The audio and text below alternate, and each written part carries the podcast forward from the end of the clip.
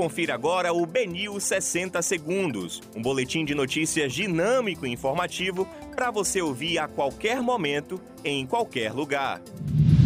Olá, uma boa tarde a todos. Hoje é segunda-feira, dia 15 de março de 2021. Eu sou Rafael Buquerque e começa agora o BNews 60 Segundos.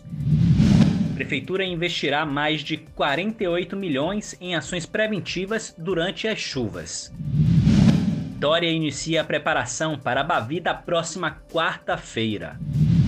Médica que rejeitou o convite para o Ministério da Saúde diz que não houve convergência técnica com o governo. O governo autoriza reajuste de até 4,88% no preço dos remédios. Bruno Reis diz que impediu aumento de tarifa de ônibus e desabafa que ninguém aplaudiu e só fazem cobrar. E a Agência Nacional de Saúde suspende comercialização de nove planos.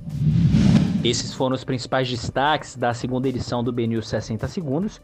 Para mais informações, acesse bnews.com.br.